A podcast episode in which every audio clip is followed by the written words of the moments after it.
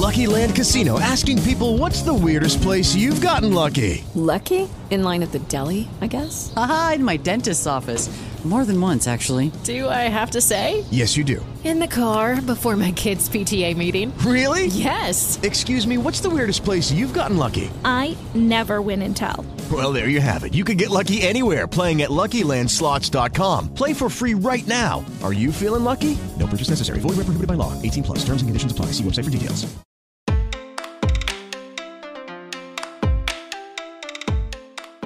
No ano de 2016, a Unesco afirmou que a diversidade cultural é uma fonte de troca, de inovação e de criatividade tendo o potencial de acelerar o desenvolvimento sustentável. Mas por muito tempo, as diferenças de crenças, culturas e valores entre povos foram usadas como motivo de opressão, violência e dominação de um povo sobre o outro. Como consequência, determinados grupos passaram séculos sem ter os seus direitos fundamentais. Isso só começou a mudar depois que alguns direitos étnico-raciais foram conquistados, o que exigiu muito tempo de lutas e mobilização. Hoje vamos falar sobre o processo histórico desses direitos. Segue com a gente em mais um episódio do Projeto Equidade, em que vamos compreender a história dos direitos étnico-raciais com a ajuda da Gabriela Leão de Souza, assistente jurídica de Direito Penal do Matos Filho Advogados.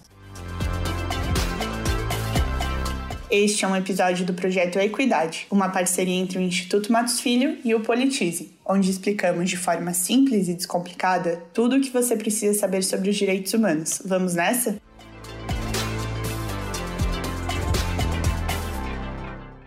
Oi, Gabriela, muito obrigada por participar do episódio de hoje do Projeto Equidade. Oi, Fraia, muito obrigada pelo convite. Eu fico muito feliz em contribuir com um projeto tão importante. Ai, que bom, ficamos felizes. Gabriela, eu queria começar te fazendo uma pergunta sobre o processo de dominação e exploração sobre determinados grupos étnico-raciais. Então, eu queria começar perguntando, pensando nas Américas e na África, como e quando o processo de dominação e exploração sobre determinados grupos étnico-raciais começou de fato? Bom, então, pensando especificamente nas Américas e no continente africano, nós conseguimos delimitar como marco desse início de processo de dominação a colonização né? especialmente com a chegada dos povos europeus às Américas, com o chamado suposto, entre muitas aspas, descobrimento, é, que já ensejou num primeiro momento um processo de dominação com os povos que já estavam aqui, que eram os povos indígenas. Muito se fala que, que esse primeiro contato foi pacífico, mas hoje nós entendemos que o processo de dominação ele não é só com violência física, então já naquele momento nós poderíamos falar e podemos falar que havia já um processo de dominação. Para além disso, né, o processo de escravização dos povos africanos foi o grande marco inicial do que hoje a gente conhece como racismo científico, que foi o que foi utilizado e desenvolvido para justificar de alguma forma bastante absurda o processo de escravização de um povo em relação a outro. Então, a partir dali, é, especificamente do século XIX, surgem as teorias que, que ensejam né, nesse racismo científico que tem consequências desastrosas até os dias de hoje, assim, em todas as áreas do conhecimento e também em todas as áreas da nossa sociedade, em todas as nossas relações. É importante que a gente delimite esse momento como marco inicial, porque muito se fala sobre outros períodos e outros momentos em que se verificava a dominação é, de um grupo sobre o outro, também com características étnico-raciais. É, mas hoje nós entendemos, e principalmente os estudiosos do tema entendem, que foi a partir desse momento, com o advento dessas teorias de racismo científico, que essa dita dominação passou a ter um caráter racial de fato, que inclusive marcou a forma como as sociedades pós-coloniais se estruturaram e, e, se organizam até os dias de hoje. Gabriela, e durante esse período de escravidão, como se dava a dinâmica entre os escravos e a sociedade como um todo, assim? É, por exemplo, os grupos escravizados possuíam algum direito? Então, né, a relação existente entre os grupos escravizados e o restante da sociedade era uma relação de completa dominação, objetificação, é, exploração e tortura dos povos africanos e indígenas que estavam sendo escravizados à época, né? É importante a gente frisar que os primeiros povos que foram escravizados aqui no Brasil, por exemplo, foram os povos indígenas, né? Os povos africanos é, que foram sequestrados e trazidos à força para o Brasil no processo que hoje a gente conhece como, entre muitas aspas, também tráfico negreiro, porque esse termo também remonta a uma noção de que essa população é, era um objeto, né? É, mas a população negra foi escravizada num momento posterior, mas ainda assim em conjunto com os povos indígenas. E, e é importante a gente apontar também é, esses pontos, porque muito se esquece sobre a escravização dos povos indígenas, né? Que foram relegados ao esquecimento aí na história do nosso país, de alguma forma. Então, durante o período da, da escravidão, que se estendeu aí por quase quatro séculos, aproximadamente 4 milhões de homens e mulheres africanos foram trazidos para o Brasil à força, sequestrados de suas casas no continente africano, nas mais diversas regiões, e trazidos para serem escravizados aqui é, nas Américas,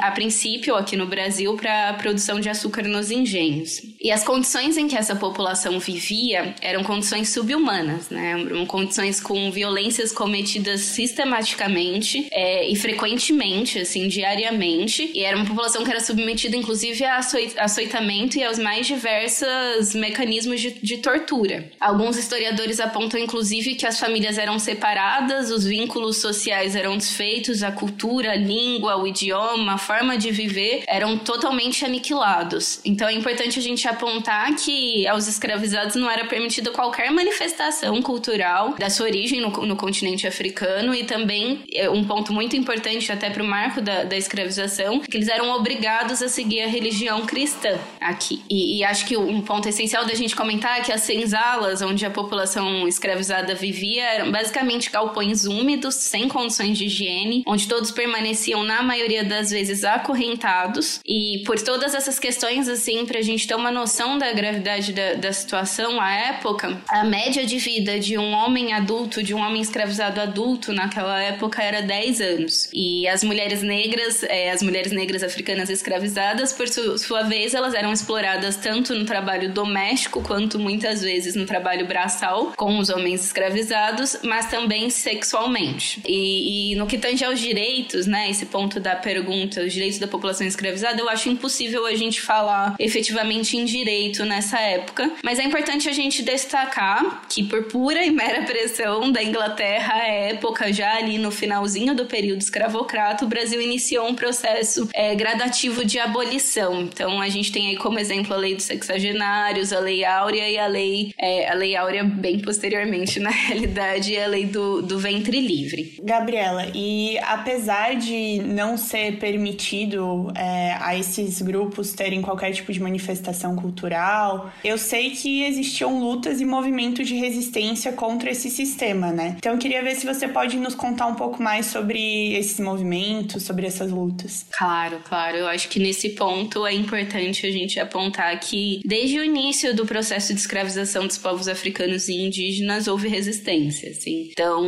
nós estamos um pouco acostumados a falar em marcos de resistência em movimentos muito específicos desse período, mas desde que o primeiro negro africano foi retirado é, do continente africano escravizado nas Américas, houve resistência, assim. Mas para além disso, é importante, é claro, nós falarmos especificamente, principalmente aqui no Brasil, dos quilombos. É, e os quilombos não, não foram fenômenos isolados aqui do Brasil, na realidade. Os quilombos aqui no Brasil, eles eram eram majoritariamente formados por homens e mulheres negras escravizados é, que haviam conseguido fugir de alguma forma das fazendas e, e da condição de escravidão. Mas a gente tem notícias de quilombos em diversos outros países, como os, os palenques em Cuba, os maruns na Jamaica, no Suriname, no Haiti e os combis na Venezuela, dentre outros tantos movimentos de resistência que, que surgiram e, e, e perduraram até o, o final desse período. Mas aqui no Brasil, o quilombo que, que todos nós conhecemos e, e, que ganhou mais expressividade histórica, eu acho que até mundial, foi o quilombo dos Palmares, que foi o maior território quilombola da história do Brasil. Ele continha aproximadamente 20 mil pessoas e se localizava ali no Pernambuco, na Serra da Barriga. Palmares foi um território que abrigava pessoas negras, que abrigava pessoas em condição de escravidão, que resistiu por praticamente 100 anos. Até que, como todos os outros movimentos, né, e que tiveram esse fim típico, desse momento é, foi praticamente dizimado 100 anos depois da sua formação, com toda a história que nós conhecemos, inclusive do Zumbi dos Palmares, e que nós mantemos até hoje, né? Muito firme, porque faz parte também de um trauma traço não só cultural, mas também histórico do nosso país. Pelo que eu entendi, a exploração de grupos étnico-raciais como os negros e os indígenas durou séculos, né? Então eu queria saber quando e quais foram as primeiras conquistas dos direitos étnico-raciais aqui no Brasil. Então, os primeiros indícios que, que nós temos notícias, assim, dos direitos é, étnico-raciais aqui no Brasil, eles datam de 1757 com o Diretório dos Índios, conhecido Diretório dos Índios, mas que também era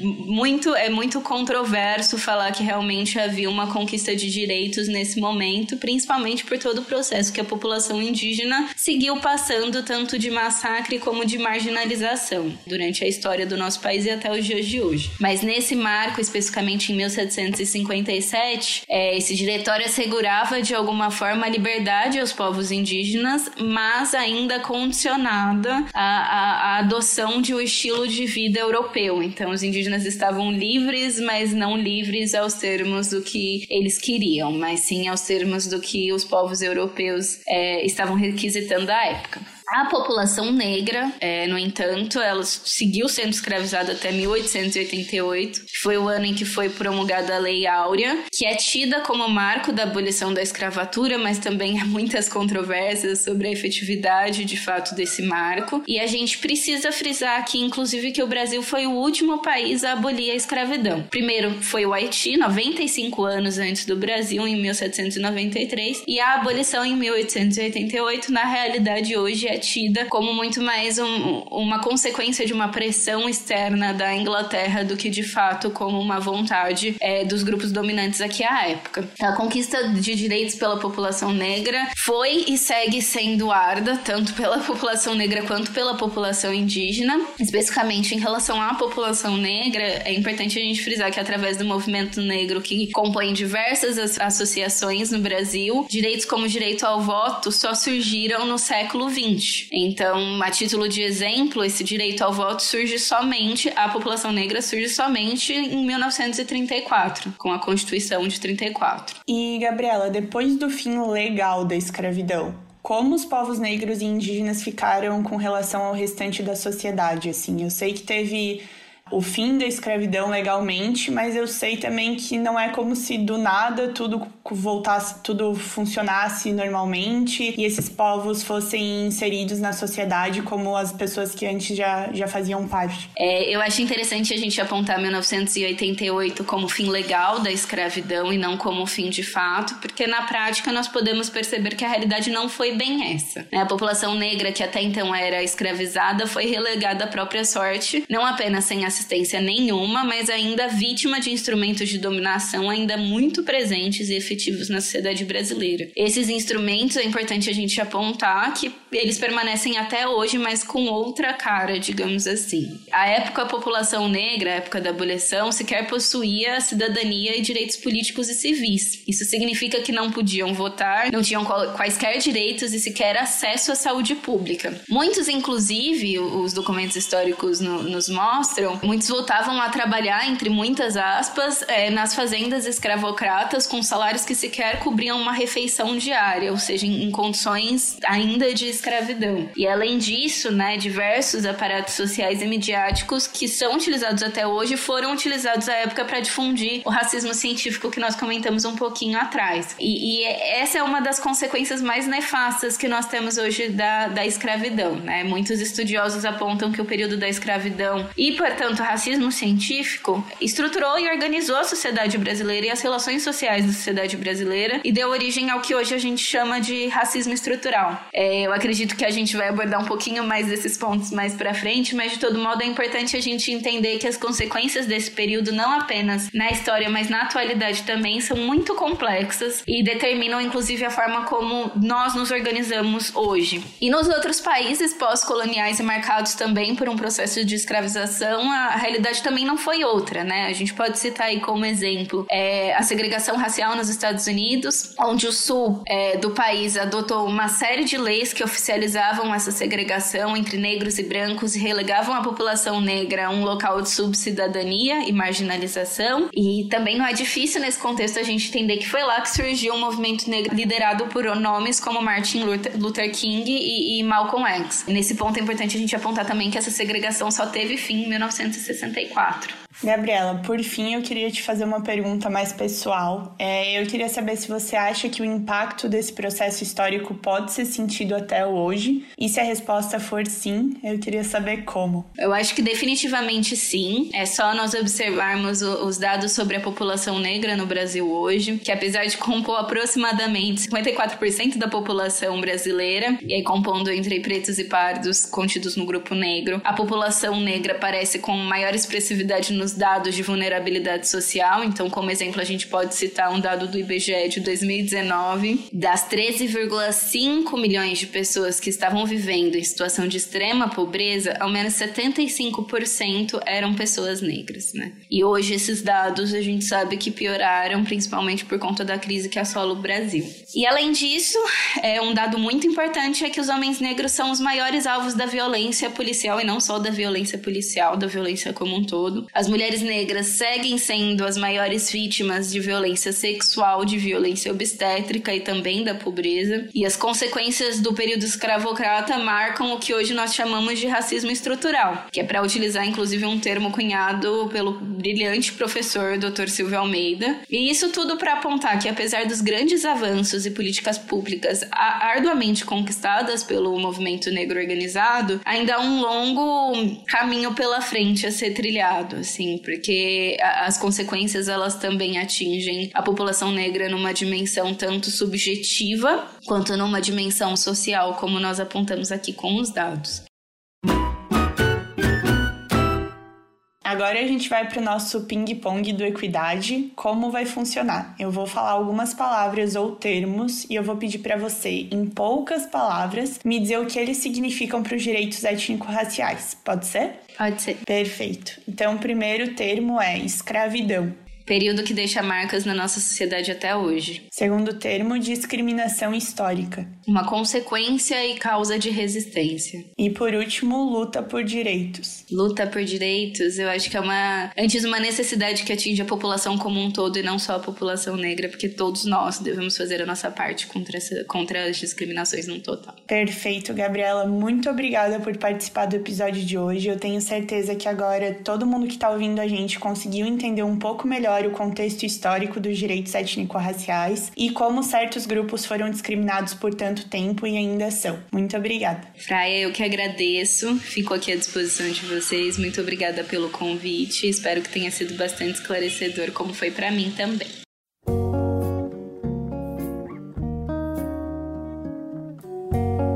A inexistência de direitos fundamentais a determinados grupos étnico-raciais durou muito tempo e possibilitou que esses grupos fossem submetidos a condições humilhantes de vida. Para se ter uma ideia, somente no Brasil estima-se que entre 1500 e 1822, cerca de 4 milhões de africanos foram traficados para serem escravizados no país. Mesmo diante desse cenário, o reconhecimento internacional dos direitos étnico-raciais ocorreu somente no século XX. Recente, né? Isso aconteceu por meio da Organização das Nações Unidas, a ONU, que passou a promover a questão racial como uma questão de direitos Quer entender melhor sobre isso? Então não perca o próximo episódio do Equidade em que vamos falar sobre a ONU e a questão racial. Te espero lá, hein? Por hoje ficamos por aqui. Agradecemos muito a Gabriela pela participação e esperamos que você tenha gostado desse episódio. Ele é um dos vários conteúdos que produzimos no projeto Equidade, uma parceria entre o Instituto Matos Filho e o Politize. Além desse podcast, você também pode conferir os nossos conteúdos em formato de texto e de vídeo. Acesse a página do projeto no portal do Politize e confira tudo o que você você precisa saber sobre os direitos humanos. Até semana que vem!